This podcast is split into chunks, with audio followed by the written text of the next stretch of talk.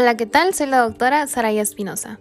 Y bien, el día de hoy abordaremos los puntos más importantes sobre el tema insuficiencia cervical, siendo un tema de relevancia para la presentación de nuestro examen nacional. Debemos conocer que nos estamos basando en las guías de práctica clínica nacionales, el manual del Dr. Prieto, el manual del CTO y algunos artículos respaldados por la CDC. Comenzamos.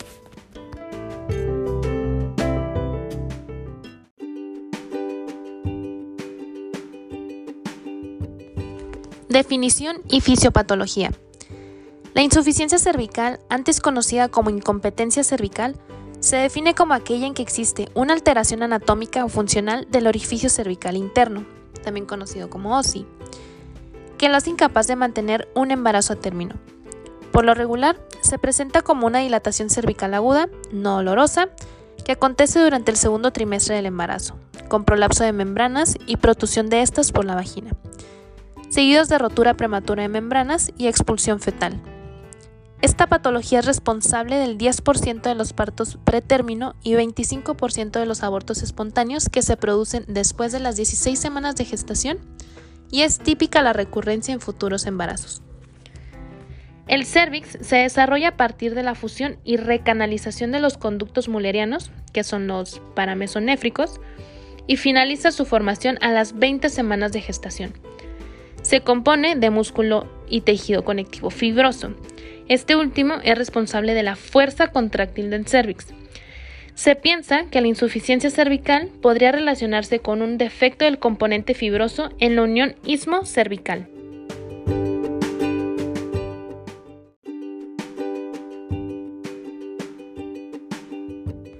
Epidemiología.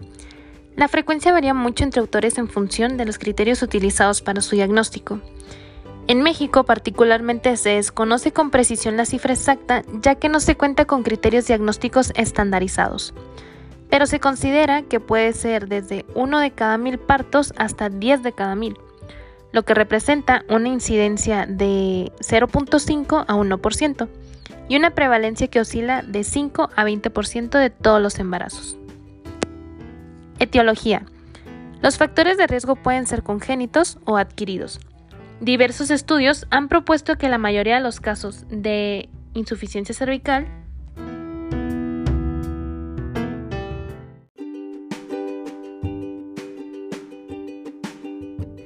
Etiología. Los factores de riesgo pueden ser congénitos o adquiridos.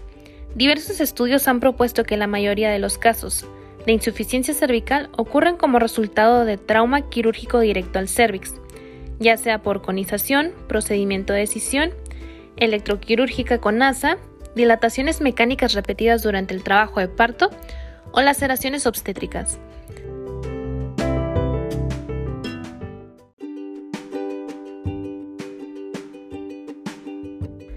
Otras causas incluyen anormalidades congénitas de los conductos de Müller, deficiencia de colágeno, en el caso de Erles-Danlos, y elastina en el cervix y exposición inútero a dietil etilvestrol.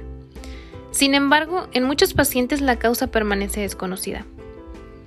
Clínica.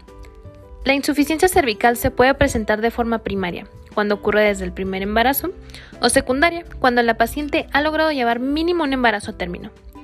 Aunque la clínica típica es una dilatación no dolorosa y la mayoría de las pacientes se encuentran asintomáticas, algunas veces llegan a referir presencia de presión en la zona pélvica, dolor abdominal cólico y aumento de flujo vaginal.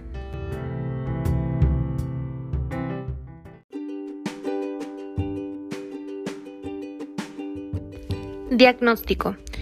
Debido a que la insuficiencia cervical se relaciona con un defecto funcional del cervix, el diagnóstico se basa en la clínica, pudiendo correlacionarse con estudios ultrasonográficos y pruebas especiales. El diagnóstico puede realizarse antes o durante el embarazo. Desde la clínica es importante efectuar una anamnesis completa que incluya interrogar sobre los posibles factores de riesgo y antecedentes de abortos tardíos o partos prematuros.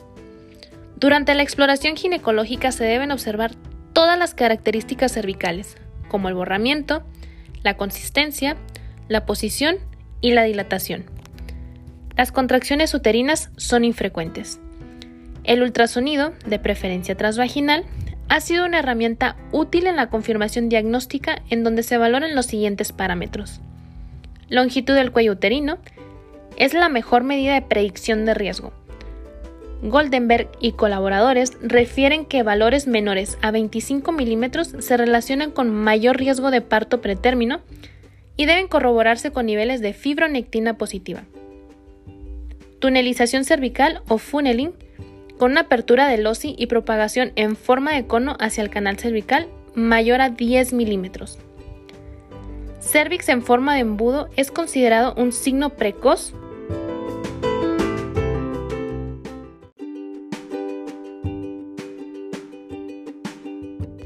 En la actualidad se utiliza la ecografía tridimensional que ofrece mayores ventajas que la bidimensional en cuanto a precisión y valoración del cuello uterino. Sin embargo, sus costos son más elevados y requieren de personal capacitado. Existen pruebas especiales que ayudan a confirmar el diagnóstico en mujeres no embarazadas. Las más conocidas son el paso sin dificultad a través del OSI de un tallo de Hedgar número 8, también conocido como test de Palmer.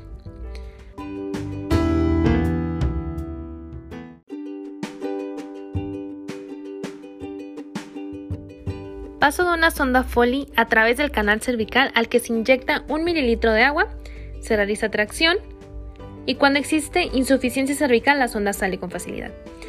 Esta prueba se denomina test de Bergman y Svenerud.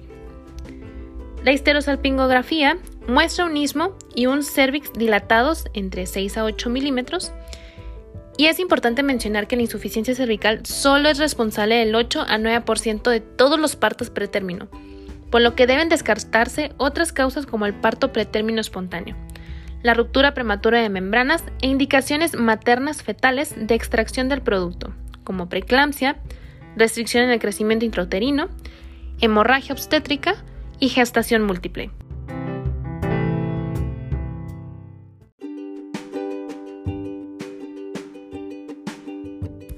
Tratamiento. El tratamiento quirúrgico es de elección y consiste en el cerclaje. Este puede ser utilizado en tres circunstancias clínicas. En casos diagnosticados con insuficiencia ismico-cervical, en caso de insuficiencia cervical oculta, es cuando los datos ecográficos se alteran, y el cerclaje de emergencia, cuando ya existe dilatación.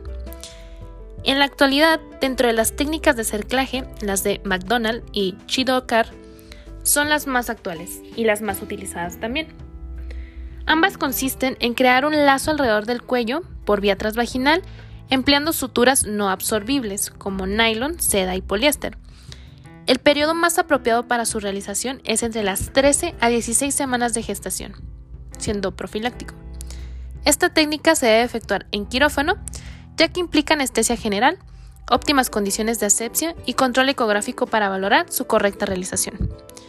Está contraindicado el procedimiento en casos de malformación fetal grave, presencia de contracciones, corioamnoitis y está en discusión ante la presencia de rotura prematura de membranas. El tratamiento médico es con base en reposo, abstinencia sexual, administración de tocolíticos o inhibidores de prostaglandinas y progesterona.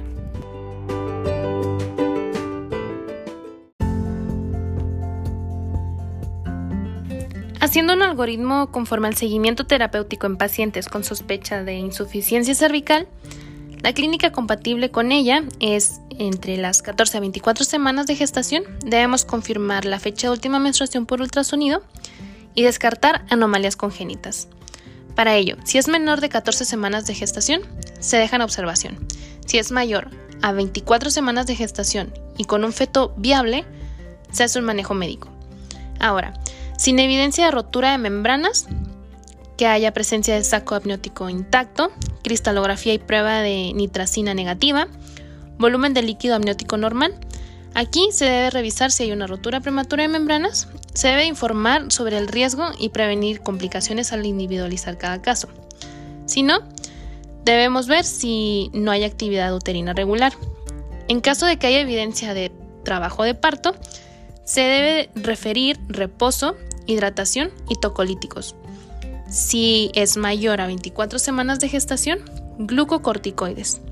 Ahora, sin evidencia de corioamnoitis, con una temperatura materna menor a 38 grados centígrados, leucocitos menor a 15.000, gram y cultivos negativos, se hace un cerclaje.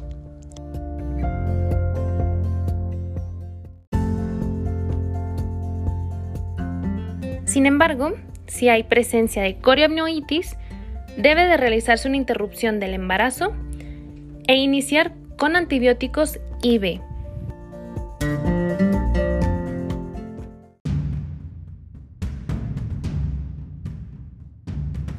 Pasamos a lo que serían las preguntas más frecuentes. Son cinco, son bastante sencillas. La primera nos menciona, ¿cuáles son las características ecográficas de un cervix normal de una mujer en segundo trimestre del embarazo? Y bien, aquí tenemos un cervix formado y mayor a 30 milímetros, un OSI cerrado, menor a 5 milímetros, canal cervical con bordes paralelos, canal en forma de cono con angulación dirigida al OSI y ausencia de herniación de las membranas. Número 2.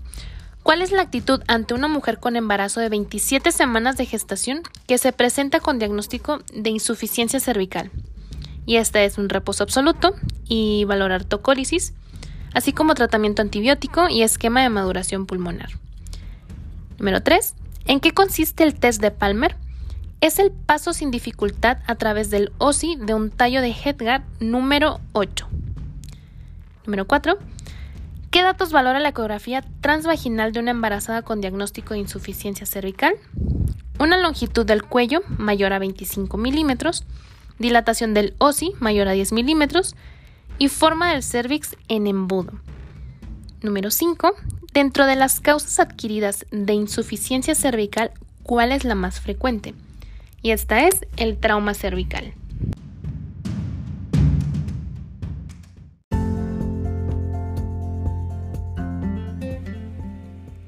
Con esto daríamos por terminada nuestra revisión del tema. Espero les sea de mucha ayuda. Recordemos que donde quiera que se ama el arte de la medicina, se ama también a la humanidad. Platón. Nos vemos en el siguiente episodio.